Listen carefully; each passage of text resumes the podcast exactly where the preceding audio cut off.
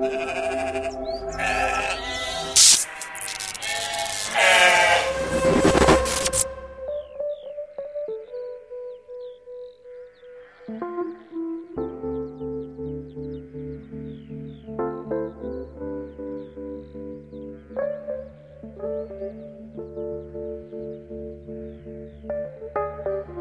Museu Dito Sacro, um visitante, após ver fios de tecido retirados do Santo Sudário, lascas de madeira da cruz que crucificou Cristo, resíduos de couro retirados de um látego usado por um soldado romano para açoitar o Salvador, cacos da louça usada na Santa Ceia, entre outras relíquias, depara-se com um curativo band-aid que teria sido usado no Deus Filho para curar alguma ferida. Protestou indignado junto à curadoria, acusando fraude, dizendo ser isso impossível. Pois naquele tempo, com certeza, não havia curativos band-aid. Nisto de pronto respondeu-lhe sabiamente o curador: Para Deus, nada é impossível.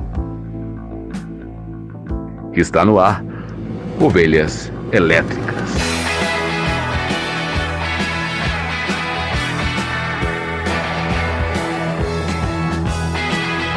Bem-vindos ao rebanho das ovelhas elétricas. E as ovelhas não estão sozinhas. Nesta semana nós continuamos o crossover mais ousado de 2019. Esse projeto reúne as mentes pensantes dos podcasts Pelo Amor de Deus, os Piacast, Pupilas em Brasa e, é claro, o próprio Ovelhas Elétricas. Então, nesta tarde, manhã ou noite, não sei que horas que você está ouvindo, muitas vezes é madrugada, né, galera com insônia, nós temos integrantes desses podcasts. Nós vamos falar hoje do episódio Shapeshifters ou Metamorfos, né, se você vê Netflix dublado lá, PTBR. E para comentar sobre esse episódio, nós temos integrantes desses podcasts que a gente citou antes e uh, você já conhece, eles já passaram por aqui. O último episódio a gente estava aqui falando sobre o Boa Caçada, mas é o Ed, do Pelo Amor de Deus, o Eduardo Silveira, o Ed the Drummer. É, faça a sua, a sua abertura, a sua entrada, apresente-se, por favor. Muito obrigado por essa apresentação estrogonoficamente sensível e eu gostaria de lembrar a todos que, conforme aquele ditado que diz que tem, temos que cuidar com os lobos em pele de ovelha, né? As pessoas esquecem que os humanos, os pastores, né? Eles também podem ser lobos em peles de pastores, né? Então, muito cuidado. Hoje a gente vai falar sobre isso. Olha só, o Ed já queimando pauta, que maravilha! O... Igor, do Pupilas em Brasas, por favor, apresente-se. É, como o Erlan falou, né? Eu me chamo Igor, sou o mais novo integrante do Pupilas em Brasas e uma mente não tão pensante assim, né? A gente tem também integrante dos Piacast, o Mael, ou Ismael, né, para os mais íntimos. é o contrário, na verdade, né? É, Mael, é contigo. E aí, pessoal, eu sou o Mael Spinelli e finalmente eu posso dizer que meu plano de dominação da podosfera está quase concluído porque eu estou no Ovelhas Elétricas. Sobe o som então, som de conquista.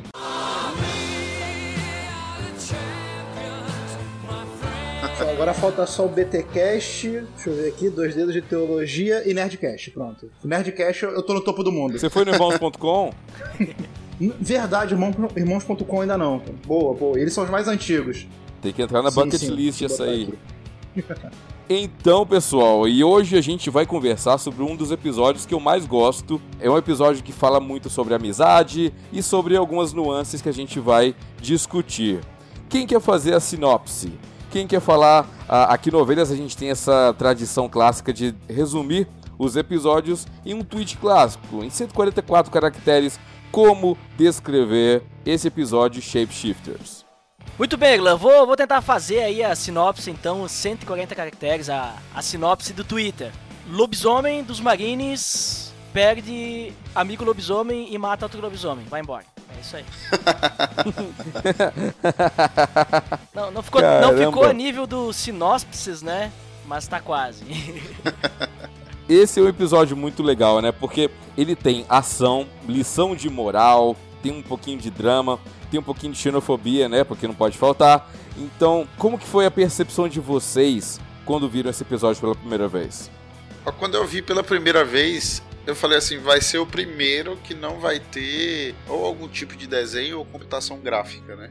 Eu achei tão perfeito o início que eu achei que era, era filme mesmo, né? Era, é, era real.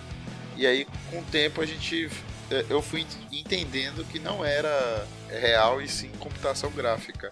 E a gente vê assim o que acontece hoje, né? Nas guerras de hoje, que é aquela guerra, a guerra no Iraque, a guerra contra o Estado Islâmico, que a gente vê aquele aquele filme Sniper americano que tem muito essa fotografia. Então é bastante no mundo real, né? No mundo que a gente vive. Entendi. E curioso ter falado isso, né? Que combina com a fotografia do sniper americano, porque o roteiro também se parece um pouco, né, com o sniper americano, né? A questão dos antagonistas se procurando, uh, tendo habilidades específicas, né? No filme, a questão do, da, da mira e de ser o sniper com grande alcance. E aqui no Love, Death, Robots, a ideia de serem lobisomens, né? Mael, como é que foi tua percepção quando viu esse episódio? Cara, eu vou dizer que ele, se não me engano, foi o segundo que eu vi, não foi o, porque eu não vi meio, não vi na ordem, sabe, do, da Netflix. Eu fui de curioso, né? Porque é, eu gosto muito da, da temática, sabe, do da, da, temática do terror clássico, né? Os vampiros, os lobisomens, não os do Crepúsculo, graças a Deus não. Mas é, é, eu gosto muito da temática e gosto muito de lidar, de olhar para os conflitos que às vezes surgem nessas temáticas. Apesar de que, depois talvez eu fale melhor sobre isso, eu achar que uma parte que é, eles vão focar sobre preconceito entre o pessoal do próprio exército ser uma coisa que eu chamo de lição de moral cavalo de Troia. Porque eu encaro ela como um pouco problemática de, de você é, ter empatia por ela. Mas eu, depois eu falo melhor sobre isso. Mas assim, no geral, cara, eu achei muito interessante e gostei da, de uma ideia que eles, que eles abordam no que eles abordam no filme, né? Que eles têm essa arma que seriam os shapeshifters, né? os lobisomens, os metamorfos. Mas assim, no outro lado também existe, só que não parece ser uma arma, parece ser algo só se defendendo. Porque quando você vê no final, né, o, o vilão lá, ele não é um militar. Ele é um cara normal. Ele é só, ele é só um lobisomem que tava por lá. E, e assim, eu achei legal esse contraste de um lado você ter uma arma fortemente treinada e do outro lado você ter um cara normal e eles são a mesma coisa. Eles essencialmente são seres iguais lutando é, por objetivos diferentes. E talvez os dois lutando até por um motivo parecido, já que o personagem principal, né, ele tava querendo mais vingar o amigo. E assim, eu acho que essa abordagem foi o que eu achei mais legal no filme na, nesse episódio. Muito bom, a gente vai elaborar isso um pouco mais pra frente. Mas eu quero ouvir agora o Ed. Ah, como que você recebeu esse roteiro quando assistiu o episódio? Eu eu assisti ele sem saber que era sobre lobisomem, porque todos os episódios dessa série eu não olhei a sinopse, eu não olhei a arte, nada. Né? Eu simplesmente eh, fui pro episódio, deixei rolando e, e foi. Então, isso é legal porque daí tu vai, ainda mais como são episódios curtos, tu vai se surpreendendo, né? Tu vai descobrindo. Então uhum. começou lá e de repente o cara andando descalço assim, né? Eu disse, pô, o que o cara fez, né? Será que ele tá, sei lá, eh, tomando uma lição ali, pagando né, alguma coisa que fez errado, né? Porque eu não sabia que ele era um lobisomem, né? Então eu fui descobrindo aos poucos. Opa, ele é talvez um super-humano, né? Parecia de início, né? Olha, ele deve ter alguns poderes e tal, deve ser alguma coisa de super-herói, tipo, soldados, né? Top. Até que foi indo até que então veio aquela história de animais e tal. Comecei, opa, será que é tipo um X-Men da vida, né? Que os caras ali são mutantes, alguma coisa assim. Mas eh, aquilo que tu falou no início, Eglo, do, da parte da violência e tudo mais. Cara, eu achei sensacional a parte da luta dos lobisomens, assim. Principalmente Bastante a transformação. Visceral, né? a, a, transformação, assim, do, dos homens em lobisomem Cara, é sensacional, assim, a pele rasgando, tu sente a pele rasgando, né? É, e tu vê uhum. ele arrancando, assim, a pele, aquelas lutas, assim, que é, tu, tu, tu, sente, assim, a, a dor da dilaceração da patada do lobisomem ou da mordida, né? A forma como é, um elimina o outro, assim, nossa, é, é, é brutal, assim. É brutal e, e, eu achei, assim, que fez jus a uma briga de lobisomem mesmo, né? Se tivesse uma briga de lobisomem, ia ser bem assim mesmo. Acho que eles. Não sei onde é que eles buscaram inspiração, mas. foi bem assim. Mas eu também, é, que nem o pessoal comentou aí já, eu peguei, assim, essas, essas nuances, a parte de preconceito, a parte da da camaradagem ali, né? Tipo, da parceria. Sim. E principalmente aquela a partezinha no final. É, um, uma certa crítica ao próprio exército americano, talvez, né? Exército não, os marines, né? É, no sentido de que o cara fala, ah, porque tu é um animal, né? É, e daí ele tira a dog tag dele, que chega a ser cômico, né? dog tag, né? É, é verdade, né? E, é, ele tira e ele diz assim: pelo menos eu sou um animal sem a coleira. Alguma coisa assim ele fala, não me recordo muito bem a, a frase, né? Mas aquela questão assim, que enquanto ele tá com a, com a coleira, ele tem que fazer tudo o que eles mandam. E ele queria a liberdade, né? Tipo, eu não vou mais fazer o que vocês mandam, porque, tipo, vocês tratam a gente como animal, então, tipo, não vou ser um animal preso, né? Que ser um, um animal livre.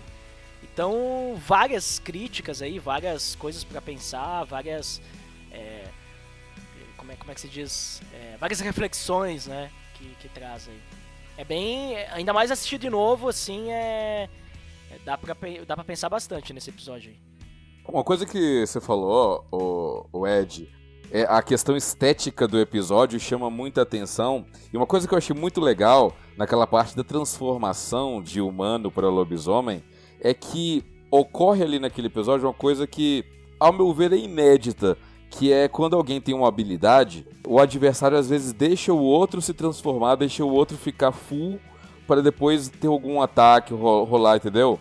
Cavaleiro Zodíaco. Tipo é, o outro coloca a armadura. É, pareceu o Dragon, Dragon Ball Z. Z. O outro vira Super Saiyajin, depois vai rolar a batalha, saca? Ali tá rolando a transformação e o, o adversário lobisomem lá, é, árabe, vai lá em, atrás do cara e, e, mete porrada enquanto tá rolando a transformação. Não dá tempo, saca? Isso é muito bom. É, eu acho que é, esse foi um nível de realismo. É, eu, como eu falei que eu gosto muito do aspecto de terror, eu, inclusive, é, eu gosto do Lobisomem, o Apocalipse, né, o RPG, e assim, quando você lê mais a fundo, principalmente os livros em inglês, os contos que tem deles, eles têm muitos contos viscerais. E, cara, isso ser mostrado numa tela, eu achei uma coisa que é loucura, cara. Que eu acho que se um filme de Hollywood tivesse, com perdão da palavra, tivesse os culhões para fazer isso, parceiro, seria para mim o melhor filme de, de monstro já feito. Porque, cara, é, você vê a, o homem se tornar a besta de forma dolorosa de forma visceral. Então, o negócio é, tá tornando ele mais forte, mas é desgastante, é doloroso, é pô, visivelmente dá aflição. Então, assim, naquele momento você, você fala: caraca, esse cara é um monstro. Ele é muito superior a mim, porque se eu fosse rasgado dentro pra fora eu estaria morto agora. Esse episódio ele tem vários.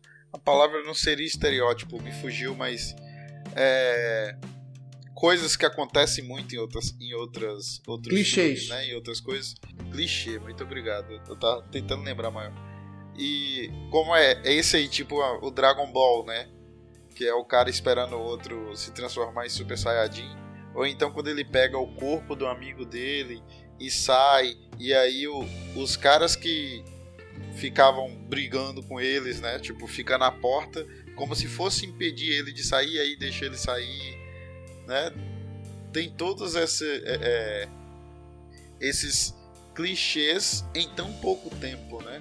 Eu acho que é por isso que torna o episódio, além de ser, além da gente gostar, é algo que nos relaciona com eles, porque a gente já viu em outras obras e aí cria é, um relacionamento entre a gente e esses poucos minutos de, de episódio.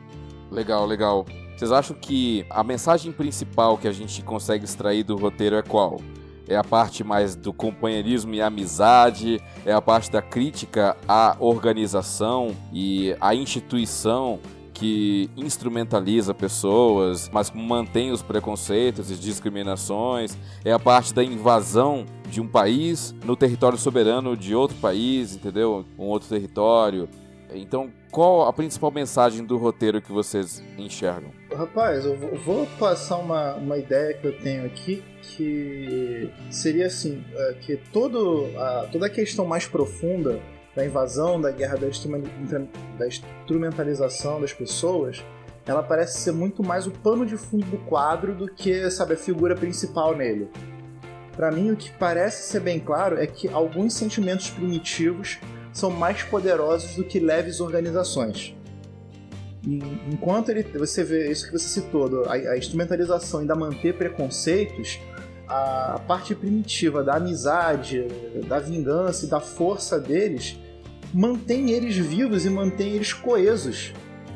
Então é dá aquela impressão de não, pô, não quero não quero dizer que a barbárie é melhor que a organização, mas que uma relação de empatia parece ser muito mais forte que uma relação organizacional. Acho que isso, isso deu para entender. Boa, boa. O que você acha, Ed? Olha, para mim, eh, me pareceu muito mais é, trabalhado em cima da questão do preconceito, sabe? Tem todos esses lados, né, todos esses pontos já citados, é, mas me pareceu muito essa questão do. Beleza, é, nós não gostamos de vocês, vocês nos dão uma vantagem, nós vamos usar vocês. Mas vocês, para nós, são só essa vantagem. Vocês não, não são iguais a nós, sabe? Só que, ao mesmo, só que assim, para dar uma vamos dizer assim, é, de certa forma, né, uma humanidade, né, para esses animais que são chamados. Então vamos colocar ali esse relacionamento de, de amizade ali com a mesma espécie, né? Uh, e vamos fazer assim que eles também uh, não, não se importam com a raça inferior que seriam os humanos, né? Porque se a gente for analisar, né, até tem aquele embate lá do cara que faz bullying, né? O sargento lá, né? Que ele diz, ah, porque vocês são animais, não sei o que. Aí diz, bom, eu acho que eu, ah, vocês são anormais, né? Que ele diz. Eu, aí eu, o cara fala, ah, eu não sou anormal, né? Tipo, porque. Não sei, eu posso correr muito mais que vocês, eu não preciso de um carro, né? Eu posso. É, fazer muitas coisas, né? E, então, pra mim, isso é totalmente normal. Anormal seriam vocês, né? Até o cara fala, né? Tipo, eu não confio em ninguém que sangra e continua de pé, né? Eu não sei se foi uma direta para mulheres, mas. Não sei o que eu quero dizer com isso, porque. Até eu pensei que na hora ele ia falar, ele ia citar, sei lá, fazer uma piadinha com a mãe do cara, mas como o cara era sargento, né? Acho que ele segurou, né? Mas a questão que eu digo assim, é, me, parece muito assim essa questão assim da discriminação, porque se a gente voltar na história e muito hoje ainda acontece, né?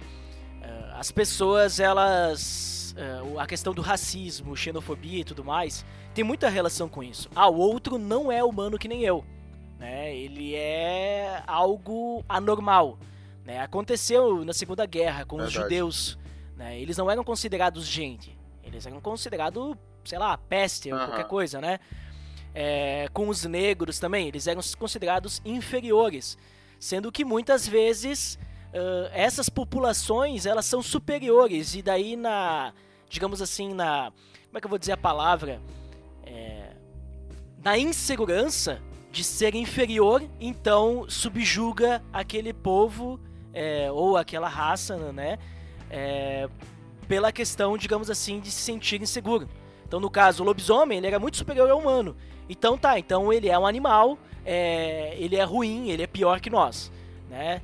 Uh, e, e, e, muitas vezes acontece isso. Ah, os judeus eles estavam tomando conta. Não, então eles são uma raça ruim, né? Eles são piores do que nós. Né? Vamos, vamos subjugá-los. Então é, é, muito isso real. E, isso muitas vezes pode chegar às nossas igrejas também.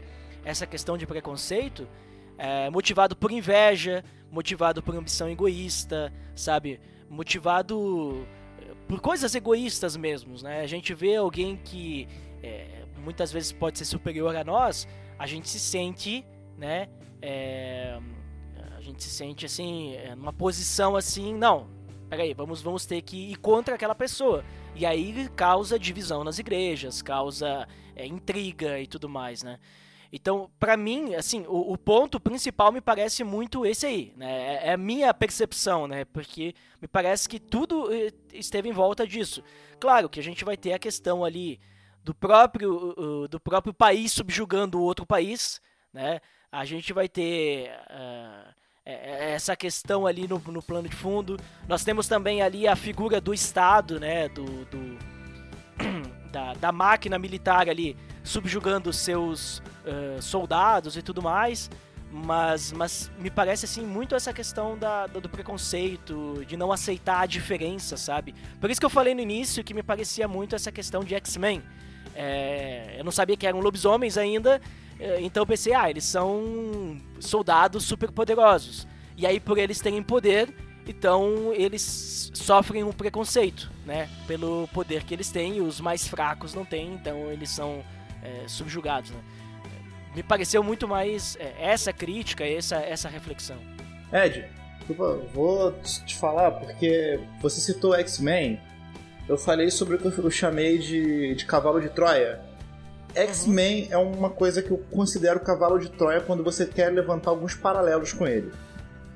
Principalmente na questão do preconceito.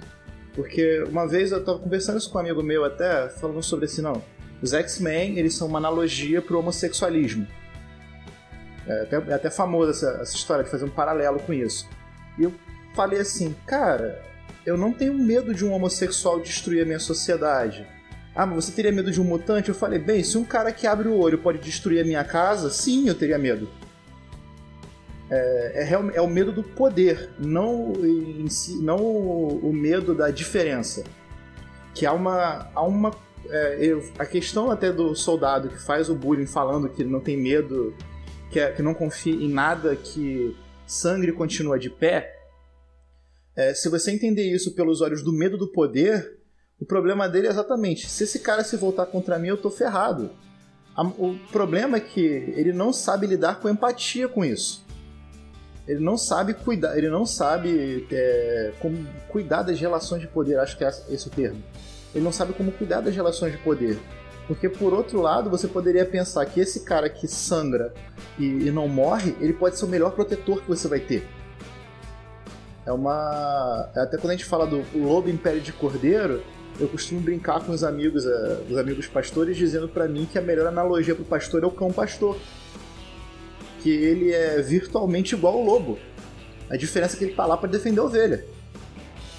Entende? Então é, eu, eu, falo da questão de cavalo de Troia, do, que, assim, que são alguns paralelos que eles levados a, a certos limites, eles parecem ter justificativa para o preconceito, por mais que o preconceito nenhum se justifique. Mas simplesmente você, fica, é, você entra naquela história. É, se nós vivêssemos numa sociedade em que nós, no nosso meio tivessem homens lagartos que comem gente, mas eles fossem sencientes assim como a gente, você, é, quando visse um homem desse, você pegaria o seu filho e colocaria no colo ou deixaria ele andando tranquilo na rua? Porque você está tendo é preconceito, simplesmente por ele ser um homem lagarto que você sabe que a dieta dele é de humanos.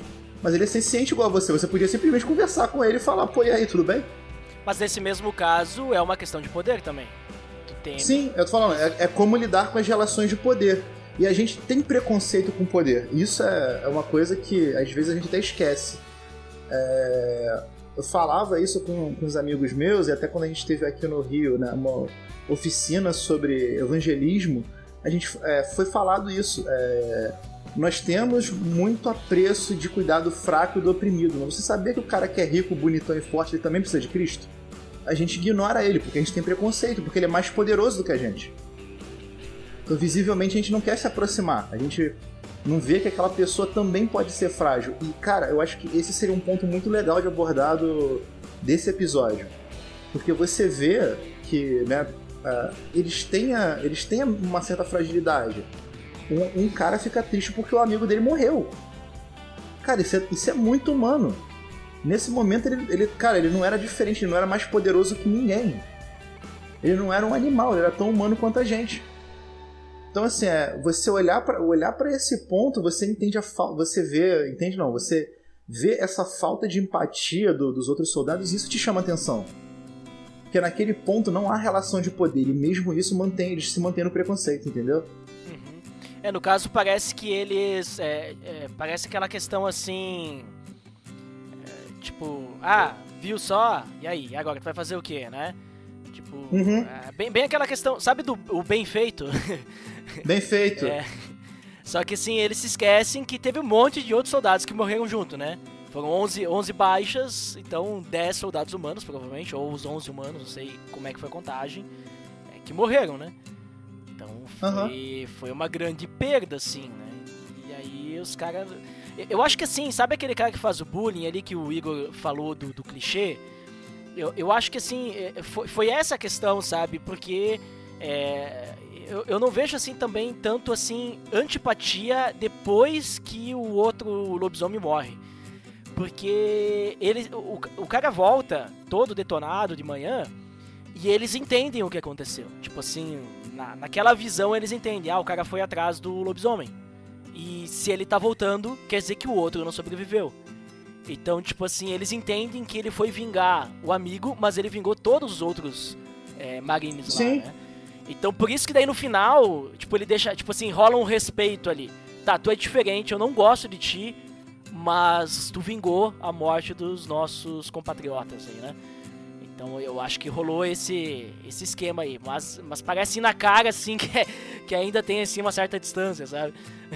Você é diferente, eu não gosto de você, mas você fez um bom trabalho. É. Toma, toma esse meu like aí e fique feliz com isso. É, o que tem de a mais aí é que não toca a gente, mas toca o pessoal lá do, da América do Norte, dos Estados Unidos, é que hoje eles têm muitos muçulmanos no exército, né? E aí é como se o muçulmano lutasse, lutasse contra o seu próprio povo. Aquela mesma história do Bastardos Inglórios, que a gente viu os alemães perseguindo os alemães, Uhum. e aí tinha um batalhão só de alemão, né? Tipo, eles não, eles não podiam ser misturados com os outros, né? Pra atacar os seus. Então, isso não tá na, na- no nosso entendimento, né? A gente não consegue contemplar a obra toda porque a gente não tem isso. Talvez daqui a algum tempo, se a gente tiver a guerra contra a China, vamos pensar assim. Eu não sei como é que é a cidade de vocês, mas por aqui pela Bahia tem muito chinês hoje. Entendeu? E aí o chinês ele foi alistado pro exército para lutar contra os próprios chineses. O Trump ele algum tempo atrás ele foi contra uma deputada que ela é ex-refugiada. E aí ele manda fala, fala assim para ela, ah, volte pro seu país. Falou para ela e para outras pessoas, mas três das quatro pessoas, se eu não me engano, nasceram nos Estados Unidos. Aqueles caras eles eram norte-americanos, vamos dizer assim. Tanto que o, o que morreu, que é tipo a jornadinha do herói, né? O que morreu, ele fala bem assim: essa é a minha nação e eu vou lutando, Uhum. vou lutar é, para defender, vou defender ela, mesmo as outras pessoas não aceitando. Então, é, os muçulmanos hoje que estão no exército, né? O pessoal ali da, do Oriente Médio, nasceram nos Estados Unidos, é, cresceram, tem, tem amigos norte-americanos tanto quanto eles, e mesmo assim eles são excluídos. Mesma coisa aconteceu com os negros, né? São excluídos, mas é, eles lutam com os seus. E eu acho que o interessante é que a gente não consegue enxergar plenamente isso. Igor, eu vou. Pô, eu tô falando uma beça, né?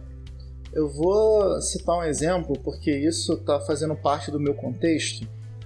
É, de uns meses pra cá, eu comecei a fazer curso de Libras, né? Porque eu tenho. Na igreja tem um, um, um rapaz que ele é parcialmente surdo e ele seria meu aluno na escola dominical. Eu comecei a. Eu já sempre fui interessado, porque eu tinha uns amigos surdos. E, e sabe que nesse contexto foi uma coisa que eu consegui me identificar. Porque assim, quando eu comecei a fazer Libras, a primeira pergunta que me fizeram é: tem alguém surdo na sua família? Eu falei: não, não tem. Então por que que você quer fazer isso? Eu falei, é, porque existe gente surda. Existe gente que precisa se comunicar comigo. Aí eu tava comentando, é, no Brasil hoje existem 9,8, se não me engano, milhões de surdos. Desse, desse número, é um número extremamente mínimo já ouviu falar de Jesus Cristo. E assim, eu, eu falei assim, gente, hoje, menos surdos em proporção e até em número conhecem Cristo do que os índios. E a gente não se preocupa com eles, simplesmente porque eles são apenas surdos. E quando você começa a descobrir essa nova língua, quando você começa a interagir com eles, você vê que, cara, eles são seres humanos iguais a gente, eles têm os mesmos problemas. Eles vão conversar com, eles vão conversar com você e você vai ver que vocês não são diferentes, não é diferente. Então, assim, é, quando a gente fala desse, desse nível de inclusão, entendeu? É, as pessoas vão estranhar porque elas acham que elas têm que estar prontas para alguém que está próximo, mas não prontas para fazer alguém se aproximar. Então, é, nesse ponto, eu me identifiquei com esse caso por isso, de conhecer gente que é, queria, por exemplo, surdos evangelizem surdos. Mas, cara, por que, que a gente ouvinte não pode fazer isso também? Eles não são diferentes da gente, cara. Eles são seres humanos. Pô, o que a gente aprende biblicamente né, é pregar a toda criatura. Não diz que é para pregar só pro ouvinte. Né? É, eu conheço uma pessoa, que eu não vou citar nomes aqui, mas eu achei um comentário extremamente infeliz, e quando eu comecei a falar sobre isso, eu, eu falei o termo para um, um, amigo meu da igreja, tal, que, é, que, também, que também é surdo, que ele adorou. Eu falei assim, é, que o surdo, quando, é, quando o surdo é, pensava que não poderia ouvir a voz de Deus, ele tem que descobrir que Jesus sabe Libras. É, esse surdo achou isso incrível. Só que eu conheço, eu conheço uma pessoa que, quando eu falei isso, apesar de ela não ser cristã, ela fez uma piada com dizendo: Ah, mas a fé vem só pelo ouvir, né? Ai, que horror. Como se. É, como se eu tivesse que desmerecer o surdo porque ele não tem a capacidade de ouvir. Cara, eu achei isso simplesmente hediondo. É, falando, nesse caso, você falar da. Os americanos eles têm isso por causa das guerras, da inclusão e tal. Mas eu vi isso acontecer no, contexto de igreja, quando você é, coloca o surdo como uma arma para alcançar outro surdo. Ao invés de, não, ele faz parte dessa comunidade, ele faz parte do corpo de Cristo, igual a você. Então você deveria se preocupar com ele, se preocupar com os outros da mesma forma que você se preocupa com uma pessoa ouvinte. Então, assim, a gente é, ver essa narrativa é, me fez refletir mais sobre esse assunto. Você vê que o, o preconceito ele tá enraizado, né? Tanto como a gente falou aí na, na história do exército, quanto na nossa igreja. E a gente vê que na Bíblia a gente teve isso, né? Pedro, ele foi, se eu não me engano, foi a primeira, o primeiro cristão, né? Depois de Jesus, a pregar para os não, pros não cristãos, né? Que a gente vê lá em Atos 10. Cornélio, né? Que é aquela. Não entendi? Cornélio? Isso, lá em Atos 10, a, a, a visão dele, né? Do, do sexto impuro, em que ele que Deus manda que Deus manda ele ir pregar para os impuros, né? E ele prega e aí o Espírito Santo de Deus desce sobre aquelas pessoas com uma confirmação de que Deus estava dando a mensagem para os impuros. Deus estava dando as mensagens para os não judeus, né? Desde quando é, os judeus apedrejaram Estevão, que foi o primeiro mártir depois de Cristo, é, eles deixaram de ser o povo escolhido de Deus e passou é, o sacerdócio, né? Passou essa parte é, do sacerdócio para toda a humanidade. E por isso que nós estamos hoje falando do amor de Jesus, né? Esse evento em, em Atos 10, né, quando Pedro tem a visão e tal, é assim, já saindo do episódio só para só aproveitar, deixa é muito interessante, né? Porque a gente vê seis séculos antes, seis e meio mais ou menos, Deus chama Jonas, o profeta, para levar uma palavra para Nínive. E Jonas estava em Jope e decide fugir e vai para Tarsis, né? E até que Deus pega o e obriga ele a ir para lá. Deus chama Jonas para pregar para um povo estrangeiro e Jonas rejeita estando em Jope. 700 anos depois, Deus chama Pedro em Jope para pregar para um povo estrangeiro e Pedro aceita. E o mais lindo de tudo é que Pedro era Simão Bar Jonas, Simão filho de Jonas. Esse plot twist me deixa sempre, uhum. me deixa sempre de boquiaberto, sim, saca? Sim. Caraca, Erlan, parabéns aí. Erlan, ah. ainda, ainda entra nesse, no assunto que eu falei da questão de relação de poder. Cornélio é um centurião, cara. Sim, sim. Ele era o líder do povo que, ele, que Pedro tinha tudo para um líder do povo que Pedro tinha tudo para odiar uhum. e de uma classe social muito superior a que o povo dele. Então assim, é, Pedro naquele momento ele ah, aquela, aquela, mesmo termo que eu, as escamas dele foram tiradas. Naquele momento ele viu que aquele homem ele precisava tanto de Cristo quanto ele. É, o evangelho ele nivela pessoas por baixo, né? Sim. Então tá uhum. todo mundo, é todo mundo é, é lama, é lixo, é pó. Isso. Então não tem como uh, eu olhar para alguém e falar, ah, aquele cara lá tá, tá me oprimindo. Na, na verdade, até, tem, fisicamente e politicamente pode até estar, mas no fim das contas o pecado tá oprimindo todo mundo. Sim. Então Cristo é a única saída. Então a gente, é, é, Cristo basta ser a, a, pedra que a gente usa como alavanca, né, para sair de um, de um estado para outro, né, o estado do pecado para o estado da vida. E, e, é muito bonito a gente ter conseguido extrair isso de um episódio tão, tão gore, né, como foi esse Shapeshifters. Uhum. O que eu acho interessante aí nessa conversa que vocês estão tendo agora, é, principalmente olhando para a época de Jesus, né, os judeus, eles... Bom, os judeus eles foram oprimidos desde antes de serem chamados judeus, né? Quando eles eram o povo lá hebreu e eles estavam no, no Egito, é, aconteceu bem aquilo que o Mael falou antes, né, da questão de poder que os egípcios acharam, não, aquele povo tá crescendo demais, daqui a pouco eles se rebelam, então nós estamos com medinho deles, vamos fazer o seguinte, vamos matar todos os guri que nascer agora, né? Uh, mas aí eles conseguem tomar a terra prometida e tudo mais, né? Eles viram um povo poderoso, um povo grande, até que, por se afastar de Deus, eles começam a ser dominados por outros povos. Quando chega na época de Jesus, eles são um povo, é, vamos dizer assim, são um povo dominado, mas é, um povo miserável, né? Porque eles não têm muita coisa. Eles estão ali sob jugo, né? Só que eles têm o Deus, o Deus, né? Tem o Deus deles, né? E aí quando Jesus vem e, e ele leva a salvação para judeu e para gentil, e aí chega nessa parte aí, Pedro, Paulo e tudo mais, os judeus não aceitam, né? Porque não, Finalmente o Messias veio, os judeus cristãos, né, os judeus convertidos. Finalmente o Messias veio para nós, porque nós somos o povo de Deus. Nós somos o povo que foi oprimido, que foi subjugado, e finalmente aquilo que Deus prometeu veio e eis a nossa salvação. O gentil? Não, o gentil nos oprimiu. O gentil tem umas práticas repugnantes. O gentil é um animal. O gentil não é nem humano. O gentil não pode receber a salvação, né? E é muito o que aconteceu na igreja de Roma, né? Que Paulo tem que intervir lá, aquela batalha que eles estavam tendo, para mostrar para os judeus que os gentios merecem sim a salvação. Eles têm. Eles merecem porque são humanos iguais, são humanos pecadores. E é isso que falta, né? Nós olharmos para a pessoa ao nosso lado e ela é pecadora, assim como nós somos. Ela, ela pode ser diferente, mas todos nós perante Deus somos pecadores. E todos nós merecemos a salvação, todos nós merecemos o amor de Deus, todos nós merecemos a misericórdia dele. E todos nós merecemos o amor uns dos outros, né? Então, não importa se a pessoa tem cor diferente, se tem nacionalidade diferente, ou se a outra pessoa é um lobisomem, né?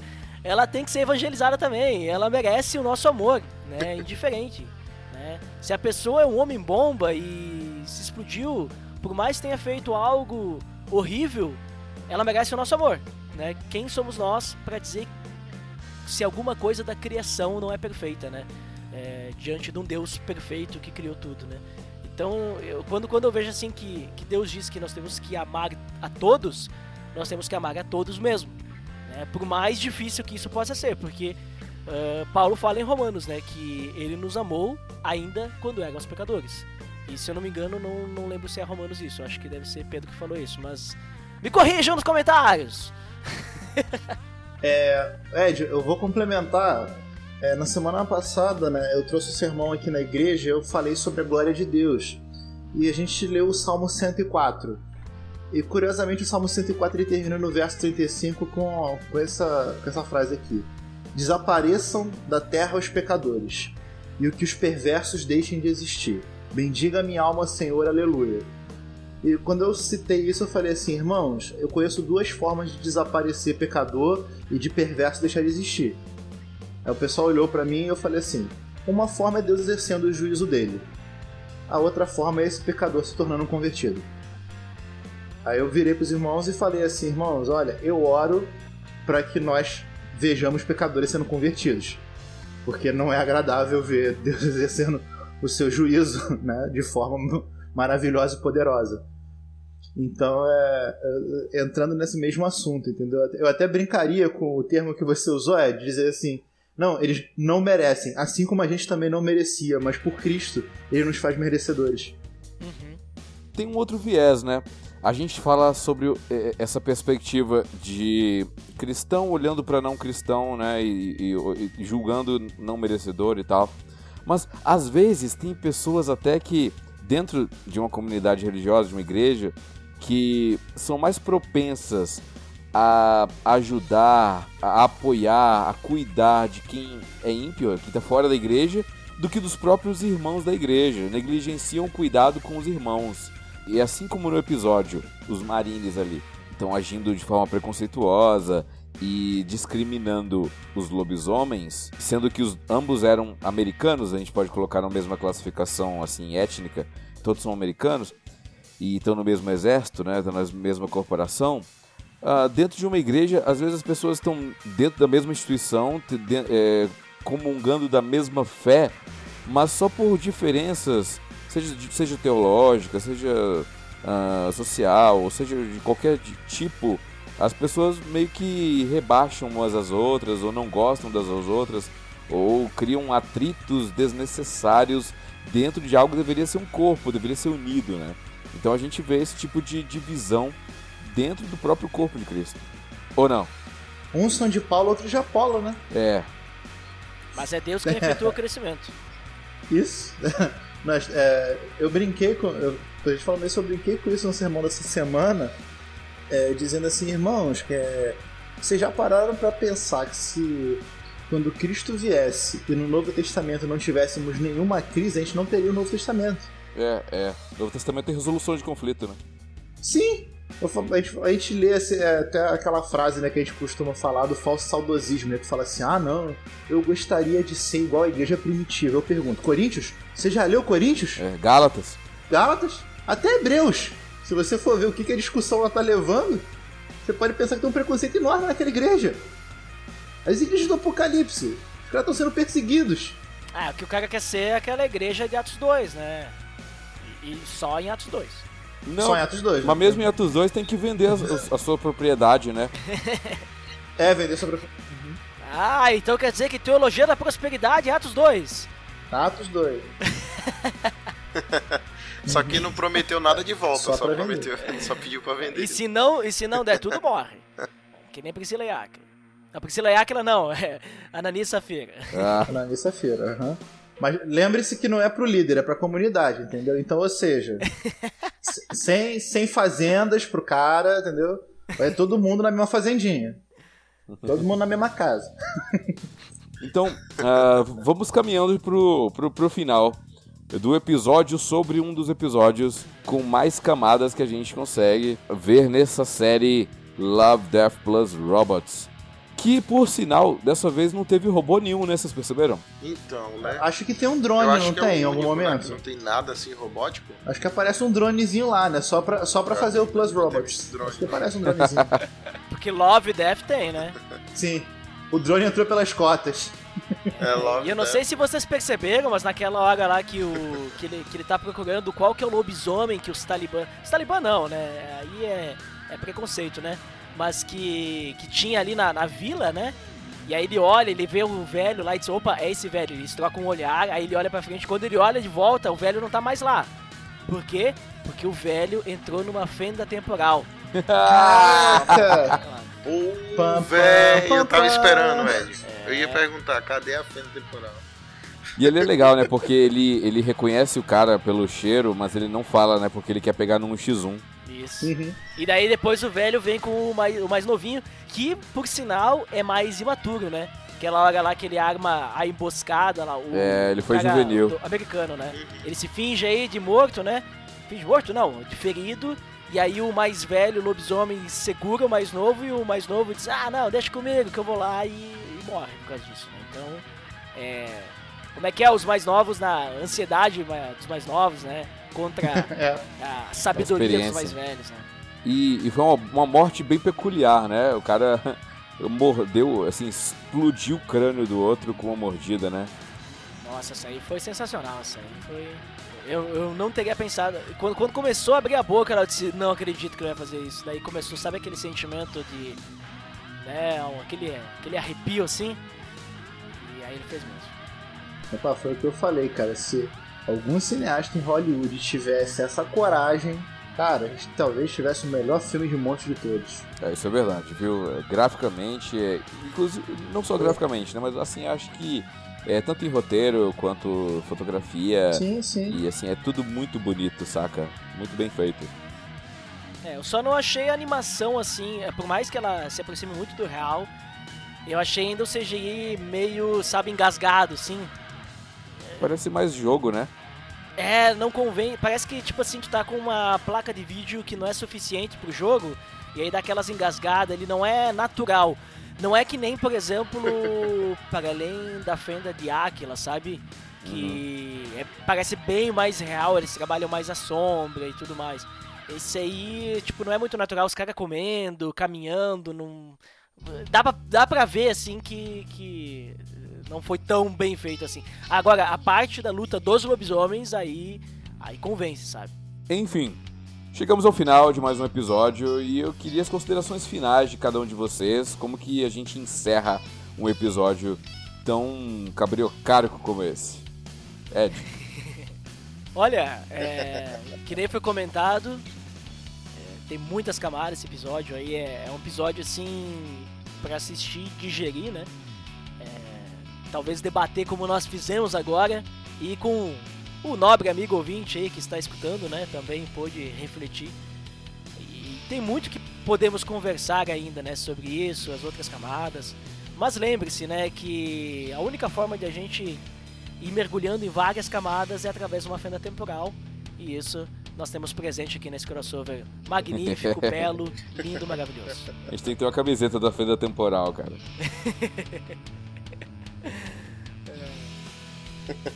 Mas Igor. é isso aí, acho que depois da. É, depois da segunda assistida ainda ficou mais, mais belo o roteiro aí desse, desse episódio, né? Claro, ele não é perfeito, mas assim, as reflexões para ser conversado depois, né? E, mas o que eu mais gostei ainda foi aquela parte final da, da tirada da coleira, né? A coleira não, né? A dog tag, né? É, a dog tag. E aí ele fala da questão da coleira, né? Que ele não quer mais usar uma coleira, né? Então, isso aí foi, foi acho que finalizou muito bem.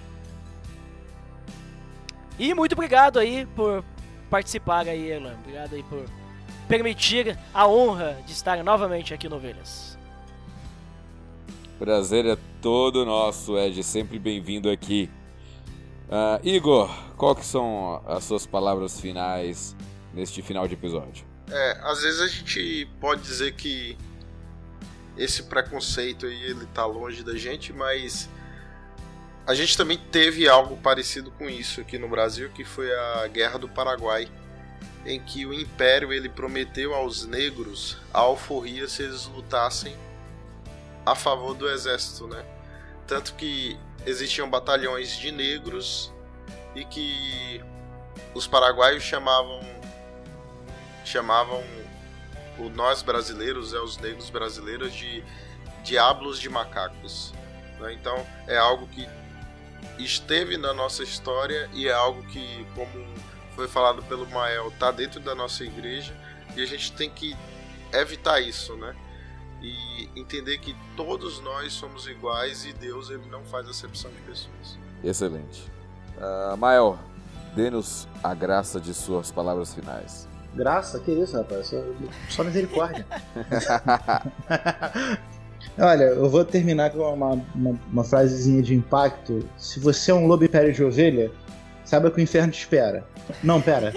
é, é, é, que eu acho que esse episódio que, que nós gravamos aqui, que seja legal pra gente refletir exatamente sobre isso do você você saber interpretar tanto as diferenças, as mínimas diferenças, quanto as nossas relações de poder.